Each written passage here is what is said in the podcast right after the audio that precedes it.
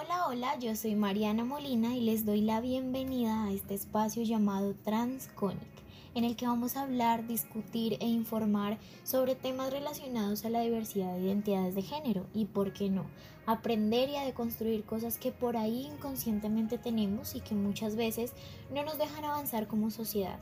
Así que en esta ocasión les traemos la entrevista a Gabriel Otero, un estudiante de arquitectura de la Universidad de los Andes, amante del arte, del maquillaje, del dibujo y la pintura, y que se define a sí mismo como una persona queer.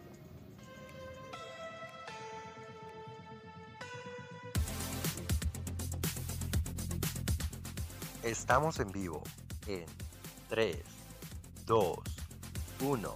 Esto es TransConic. Y sí, este es el tema que estaremos tocando el día de hoy con Gabriel, la identidad de género queer, con una serie de preguntas de las cuales él nos dará su opinión desde su experiencia.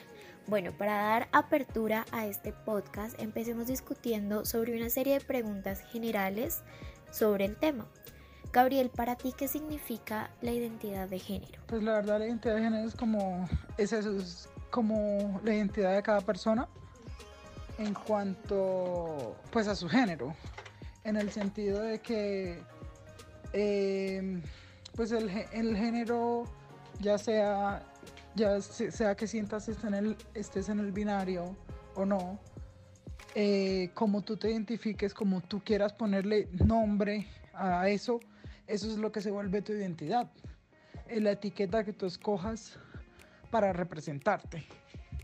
Como tú lo dices, es una decisión o definición propia, dependiendo a lo que a ti te guste, con lo que te identifiques, con lo que te sientas cómodo, sin importar la opinión de los demás. Sabemos que los medios de comunicación y las redes sociales, más que todo en esta época, influyen mucho en el pensamiento de las personas, tienen un impacto en ellas muy importante, ya sea bueno o malo. ¿Crees que en redes sociales y en los medios de comunicación se habla de manera amplia, apropiada y transparente sobre el tema de identidades de género? Las redes sociales, pues actualmente se está hablando más de género y más de diferentes identidades, pero para mí no se, no se escucha lo suficiente, sobre todo que usualmente las personas, las personas que difunden esa información son muchas veces parte de la comunidad y pues usualmente es solo eh, eh, esa información solo alcanza a gente de la comunidad. Entonces como que siento que debería ser una vaina que se debería ver en, más como mainstream y más a lo largo de las redes de todos.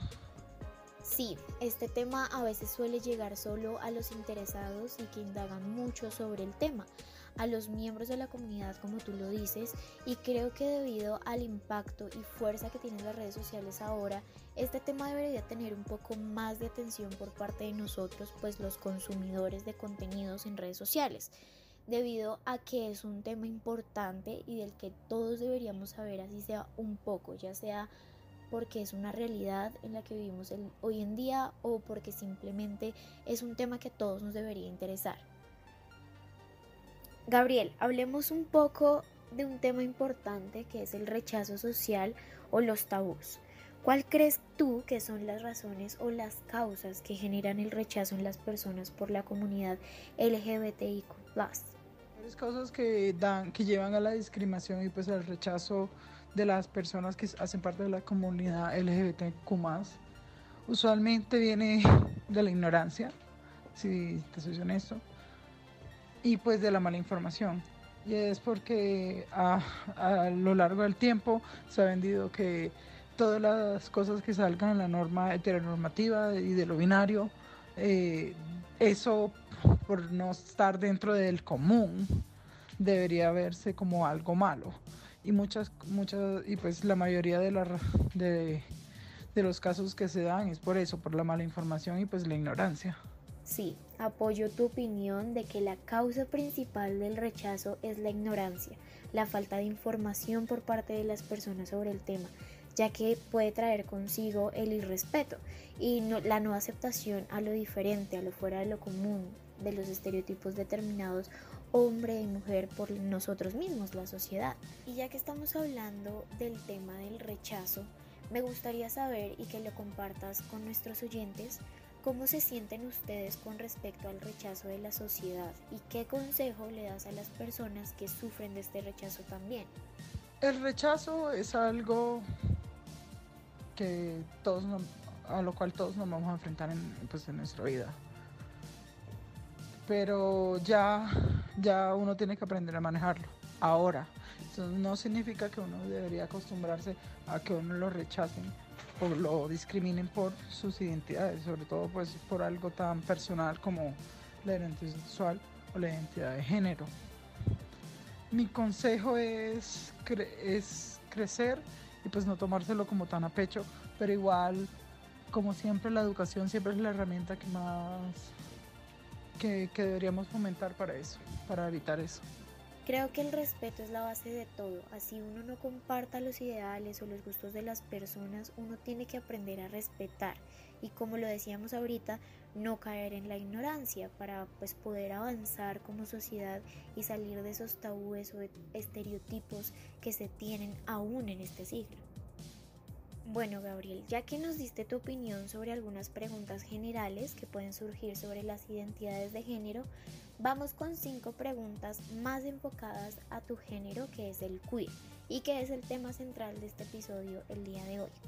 Según tu opinión y experiencia, ¿qué significa ser de género queer? El género queer es para mí todas esas identidades de género que se alejan de lo binario o sea, que en otras palabras no son cis, cisgénero, sino que se permiten explorar y pues aceptar como que hay más de dos identidades que uno puede hacer parte de. ¿Y cuando se reconoce ante una tercera persona o a uno mismo la identidad o la identificación como persona queer? Se reconoce enfrente a una tercera persona eh, la identidad queer de, pues, de otra persona cuando esta está lista. No todo el mundo tiene que compartir todas sus identidades con todo. Y uno, uno pues es selectivo sobre con quién comparte esa información. Además que también entra en, juego la, pues, la seguridad. Una persona queer no se, trata de no compartirse como queer si no se siente en un espacio seguro. ¿Por qué?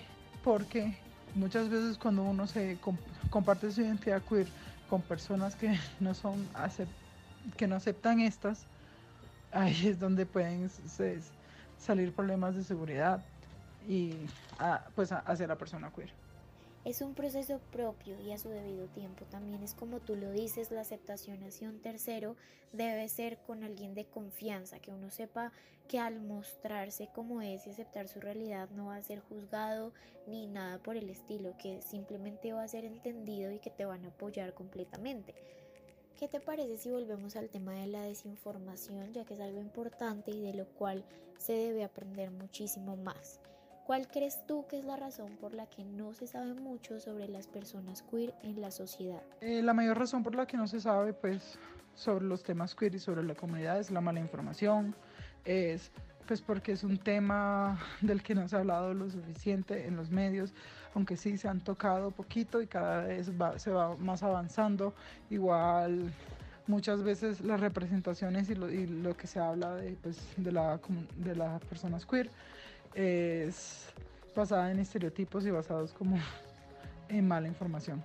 Sí, en mi opinión no se sabe mucho sobre esta palabra o sobre el tema y es por eso que la poca información que se tiene sobre este no es muy tomada en cuenta porque no es algo de lo que se hable comúnmente o cotidianamente.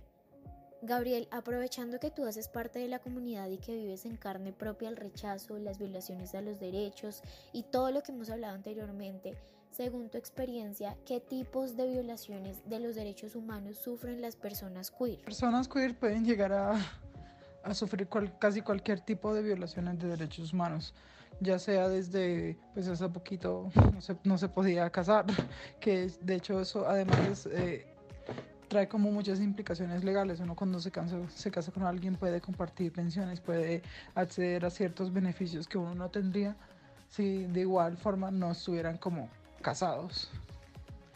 Em, también eh, sufrimos como la, esa vena de vulnerarnos Y también eh, muchas de las discriminaciones que se dan hacia la comunidad queer es en base pues a, eso, a cómo nos expresamos, a cómo, a cómo nos vestimos, a cómo nos presentamos. Y eso nos puede ya sea quitar desde eh, servicios básicos, eh, nos pueden negar un servicio pues porque sus creencias van, pueden ir en contra de lo que nosotros vamos. Qué feo eso que se les niegue el acceso a las cosas, lugares o servicios solo por el simple hecho de mostrarse como son. Eso muestra lo mucho que tenemos que trabajar como sociedad para dejar los estereotipos de lado y poder aceptar a las personas tal cual son y no juzgarlos por cómo se ven o su orientación sexual o por sus gustos. Sinceramente a mí no me ha tocado directamente un caso de violación de derechos así, pero sí indirectamente he evidenciado estos hechos y me siento completamente vulnerable y me da rabia que las personas les gane la ignorancia y que solo porque ustedes les gustan las cosas diferentes o no se identifican con lo entre comillas normal, se les niegue el derecho a las mismas cosas que las personas que no hacemos parte de la comunidad. Bueno, y por último, pero no menos importante, ¿Qué consejo le das a las personas que están en proceso de su identificación de género y que les da miedo mostrarse como son? A las personas que están en ese proceso de descubrimiento de género es no hay fan, todo toma tiempo, lo más importante es investigar y identificar con lo que te sientes cómodo. Otra cosa es que con lo que te sientes cómodo en un punto de tu vida no, no necesariamente es algo con lo que te vayas a sentir bien el resto de tu vida. Las identidades cambian y eso es todo parte del proceso de, pues, de descubrir quién es uno. Y es totalmente normal y válido. Excelente consejo. Muchas gracias Gabriel por brindarnos la oportunidad de compartir este espacio contigo y nuestros oyentes. Para dar por finalizado este episodio con el que esperamos que hayan aprendido un poco más sobre las personas queer y que hayan podido interactuar con nosotros por medio de nuestras redes sociales, en Instagram como arroba transconic.magazine y nuestro hashtag en Twitter aprendamos juntos. Quiero dejar como enseñanza el aceptar y dejar de lado los estereotipos, fijarnos en las personas por su espíritu y las cosas buenas que tienen por brindar a la sociedad y no por sus gustos, su forma de ser, cómo se visten o su inclinación sexual. A Gabriel lo encuentran en Instagram como arroba gabrielotero M. Recuerden que Transconic es un espacio en el cual se habla y se toca temas de identidades de género y la comunidad LGBTQ. Nos vemos en un próximo episodio con más información para ustedes. Gracias por acompañarnos. Yo soy Mariana Molina. Chao, chao.